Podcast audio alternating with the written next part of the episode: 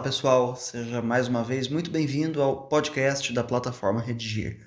Hoje a gente vai falar sobre o seguinte tema: os desafios para acabar com o analfabetismo funcional no Brasil. Eu sou Gustavo Fechos e estamos aqui mais uma vez com a professora Gislaine Boazzi. No primeiro bloco, a gente vai falar sobre o tema, sobre possibilidades de construção da tese, sobre argumentos apropriados para o enfrentamento dessa questão sobre repertório sociocultural, para que, no segundo bloco, a gente fale sobre proposta de intervenção social, afinal de contas, como resolver um grave problema social como é o analfabetismo funcional no Brasil. E, finalmente, no terceiro bloco, a gente fala sobre uma proposta de planejamento para essa redação, para a gente organizar aí o texto. Então, vamos lá. Professora Gislaine, como que a gente pode em primeiro lugar, entender o que, que é analfabetismo funcional. Olá, Gustavo, como vai? Um prazer estar com você. É possível apresentarmos o tema, Gustavo, lembrando o maior nome da educação brasileira, Paulo Freire. O que diria ele diante dos quase 30% dos brasileiros analfabetos funcionais? Veja bem, no século passado, quando Freire propôs um novo método de ensino, ele concluiu que o aluno deveria ser capaz de ler e de reescrever o mundo. Será que isso realmente está acontecendo? Boa pergunta. Outra possibilidade é estabelecer a diferença entre analfabeto pleno e analfabeto funcional. Isso porque, só para interrompê-lo brevemente, a definição do tema é uma ótima, excelente estratégia de apresentação do assunto, certo? Uhum. Então vamos lá? O analfabeto pleno é aquele que nunca teve contato é, sistemático com a leitura, a escrita, o cálculo, nunca frequentou sala de aula e por isso não domina essas habilidades. Enquanto que é, o analfabeto funcional frequentou a escola, mas não apreendeu completamente as habilidades da escrita, da leitura e do cálculo. Então, muito bem, esse é um bom caminho para a gente apresentar o tema. Mas lá na introdução é preciso também já antecipar os argumentos com os quais a gente vai trabalhar e, inclusive, formular a tese a ser defendida ao longo de toda a dissertação. Essas questões estão muitíssimo implicadas na competência 3 da redação do Enem, para a qual estão reservados 200 pontos. Então, como que a gente pode, em primeiro lugar, pensar argumentos possíveis aí no enfrentamento do tema e, na sequência, a formulação de um ponto de vista a ser defendido a esse respeito. Gustavo, quando o aluno não puder contar com repertório próprio, uma boa saída é a leitura de gráfico de apoio. Vamos garimpar informações do infográfico. Por exemplo, dados do INAF, Indicador de Alfabetismo Funcional, divulgados em 2019, nos dão conta de que 3 em cada 10 brasileiros com mais de 15 anos são considerados analfabetos funcionais. E isso equivale a quase 13 milhões de pessoas. Quase 13 milhões de pessoas que são incapazes de compreender e interpretar textos ou de fazer operações matemáticas com um grau mínimo de dificuldade. Ou seja, o texto de apoio nos oferece uma informação, a gente não pode exatamente copiá-la literalmente, mas a gente pode transformar este dado em argumento. E a partir dessa apropriação, a gente pode pensar, por exemplo, naquele esquema clássico, super útil na vida aí para fazer redação, que é de pesquisar as causas que levam a esse resultado, que levam a essa consequência. Então, volta à pergunta: Dá para a gente já localizar uma causa importante ou principal para este efeito é, sobre a sociedade brasileira? É possível falar a respeito da indústria da educação. Na década de 1990 aconteceu uh, um fenômeno nunca antes visto, que foi a abertura desenfreada de faculdades particulares. E se a gente quiser voltar no tempo antes ainda, a gente também pode pensar nesse processo de massificação da educação, que evidentemente é necessário, muitíssimo positivo, porque a gente vai democratizar o acesso, mas em compensação, é, essa educação para as massas não teve a capacidade de garantir a manutenção da qualidade que havia numa escola pública do passado entretanto, uma escola pública do passado e super restrita a uma parcela pequena da população. Então, possibilidades aí de a gente pensar a escola do passado para consequência do presente e este fenômeno aí do analfabetismo, tanto da perspectiva da indústria da educação quanto da perspectiva da massificação da educação com consequências é, negativas para a manutenção da qualidade. Bom, o aluno evidentemente escolherá qual ou quais caminhos percorrer. Agora, ainda na introdução, é preciso garantir a formulação de uma tese, que é o ponto de vista central a ser defendido ao longo da dissertação. Como que a gente pode formulá-la? Sim, ao longo da discussão, nós veremos que o que falta na educação brasileira não é necessariamente recurso financeiro, e sim uma política educacional de longo prazo, condição sem o que não se pode falar no fim do analfabetismo funcional. Ok, legal a gente pensar nessa perspectiva porque ela não cai naquele lugar comum da falta de investimento, ampliação de recursos, apesar de que se o aluno achar que deve, ele pode somar a, a essa opinião aí da ampliação dos recursos essa ideia de uma política educacional de longo prazo. Além, então, de apresentar o tema, antecipar os argumentos e elaborar uma tese, a introdução fica legal a gente trazer um repertório sociocultural. Embora, isso é importante frisar, não seja um elemento indispensável à introdução, é indispensável ao texto. Quer dizer, se eu quiser, eu posso localizá-lo ali no desenvolvimento, o repertório, não é? Mas na introdução é muito comum que a gente encontre, já desde o primeiro parágrafo, a indicação de um repertório sociocultural. Então fica a pergunta: como que a gente pode lidar aí com as possibilidades de repertório para esse tema? O fato de alguns alunos trazerem para o repertório sociocultural apenas citações filosóficas ou sociológicas me preocupa. Até porque é bastante comum utilizarem citações que, muito embora legitimadas, quer dizer vinculadas a determinadas áreas do conhecimento, nem sempre são pertinentes ao tema. Particularmente, gosto muito de promover o diálogo entre tema e literatura, dada a facilidade de encontrar personagens que, convenhamos, são representações de tipos de todas as etnias, credos, classes e por isso mesmo vivem no mundo ficcional todas as situações que vivemos no mundo real. É, Para discorrermos sobre o analfabetismo funcional, por exemplo, é possível lembrar de Macabeia, personagem de Clarice Lispector em A Hora da Estrela. Macabeia, a moça alagoana, mudou-se para o Rio de Janeiro, segundo o narrador, uma cidade feita todinha contra ela.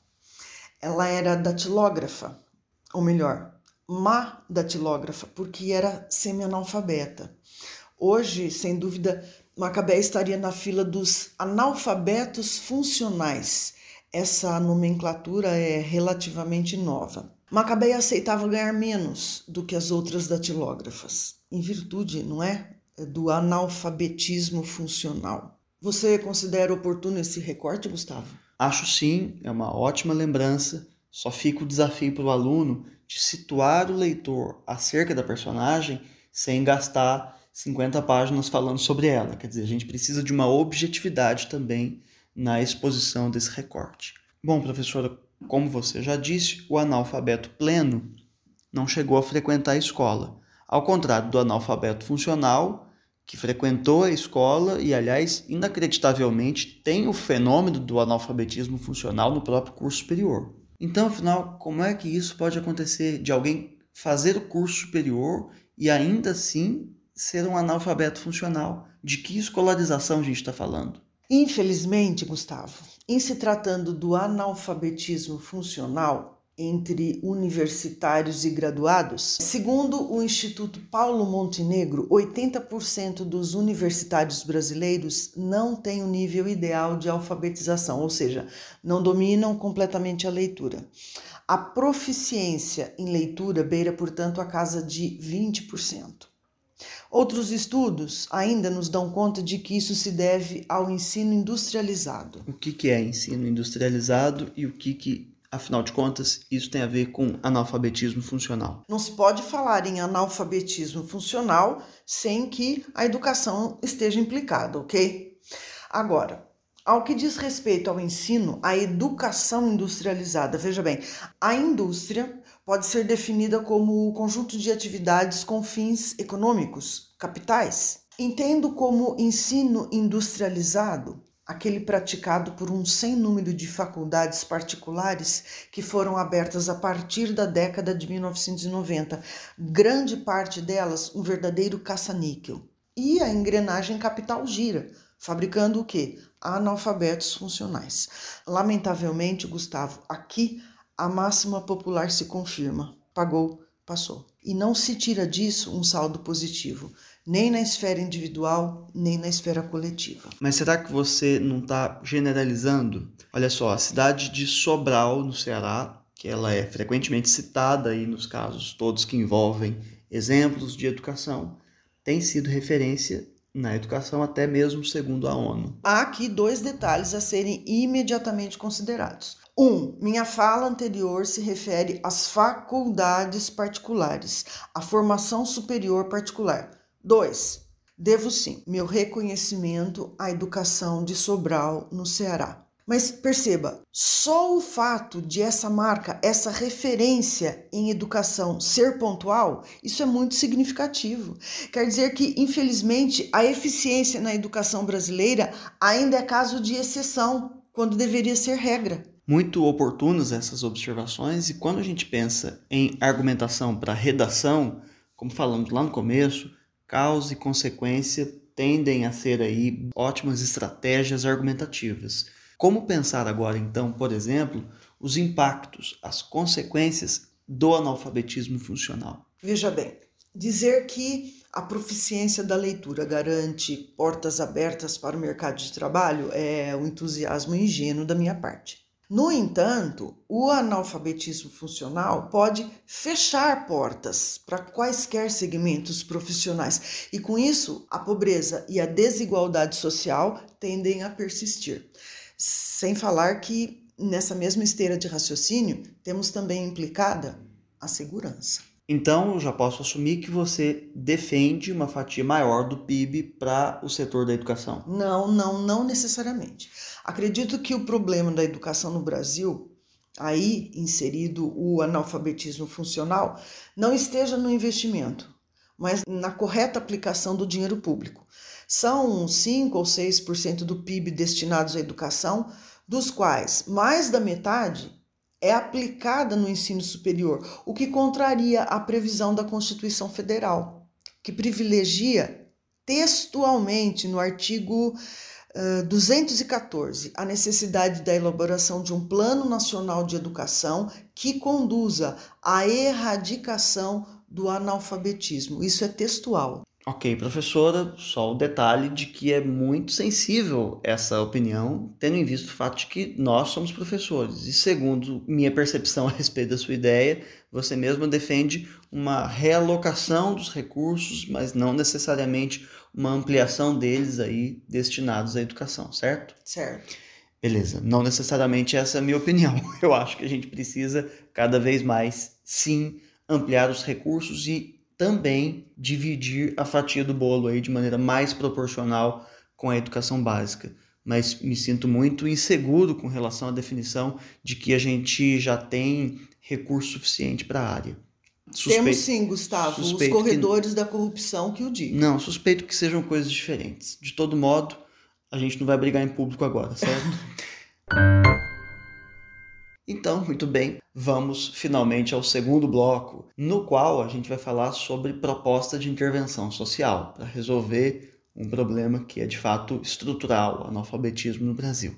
Professora Gislaine, nós somos professores. E aí, o que, que cabe a nós fazermos para erradicar o analfabetismo funcional? E, dentro da sua resposta, já emenda aí para a gente uma boa proposta de intervenção. Gustavo, do mesmo modo que não se faz educação apenas empilhando tijolos, quer dizer, apenas construindo prédios, não se pode falar em erradicação do analfabetismo apenas com folhas de papel. Vamos então sugerir algumas medidas para intervir. Para a gente, vamos mobilizar o Ministério da Educação. E o que deve fazer o MEC? Melhorar a qualidade de ensino, redirecionar os recursos federais à erradicação do analfabetismo. Deve também promover políticas de incentivo à leitura por meio da formação continuada de todos os atores da educação, professores, coordenadores, psicopedagogos, diretores, etc., inclusive com plano de adequação salarial. É, sem dúvida, o ponto nevrálgico quando o assunto envolve educação. Finalidade: para que deve ser feito tudo isso, não é? Para tornar proficientes os 13 milhões de analfabetos funcionais brasileiros, com vista a habilitá-los para o mercado de trabalho, condição para erradicar-se a desigualdade social. E não esquecer que há algum desses elementos válidos, o aluno, quando for elaborar a proposta, precisa também desenvolver um detalhamento. Passando então e finalmente ao último bloco, a gente fala rapidamente sobre uma proposta de planejamento para essa redação. Esse é um tema clássico, professora Gislaine, com o qual o aluno pode trabalhar com aquele esquema fácil, bom, democrático de mexer, que é causa e consequência. Então a gente pode pensar as causas que levam ao analfabetismo, você tratou da industrialização da educação, eu cheguei a falar inclusive da massificação da educação, mais no começo do nosso encontro, aspectos com os quais o aluno pode trabalhar. E a consequência disso, evidentemente, é a manutenção das desigualdades. Finalmente, como propósito de intervenção, a gente já teve uma sugestão ali que pode ser adequada, evidentemente, à realidade do planejamento do aluno. Se ele foi trabalhar com determinadas questões, elas precisam ser contempladas nessa proposta de intervenção. Então, professora, mais uma vez agradeço muito a sua presença aqui com a gente. Eu é que agradeço, Gustavo, pela oportunidade de poder contribuir com vocês. Antes de me despedir, fica o convite para que assine o nosso podcast no seu tocador de preferência. Fica também o convite para que quem nos ouve faça uma redação sobre esse tema e conheça uma redação modelo que a gente tem na plataforma a respeito de analfabetismo funcional. Feita a redação, quando corrigida, não deixe de conhecer também os nossos percursos de aprendizagem, onde há tópicos de gramática, listas de exercício e videoaulas sobre cada dificuldade. Então é isso aí, um abraço e até a próxima.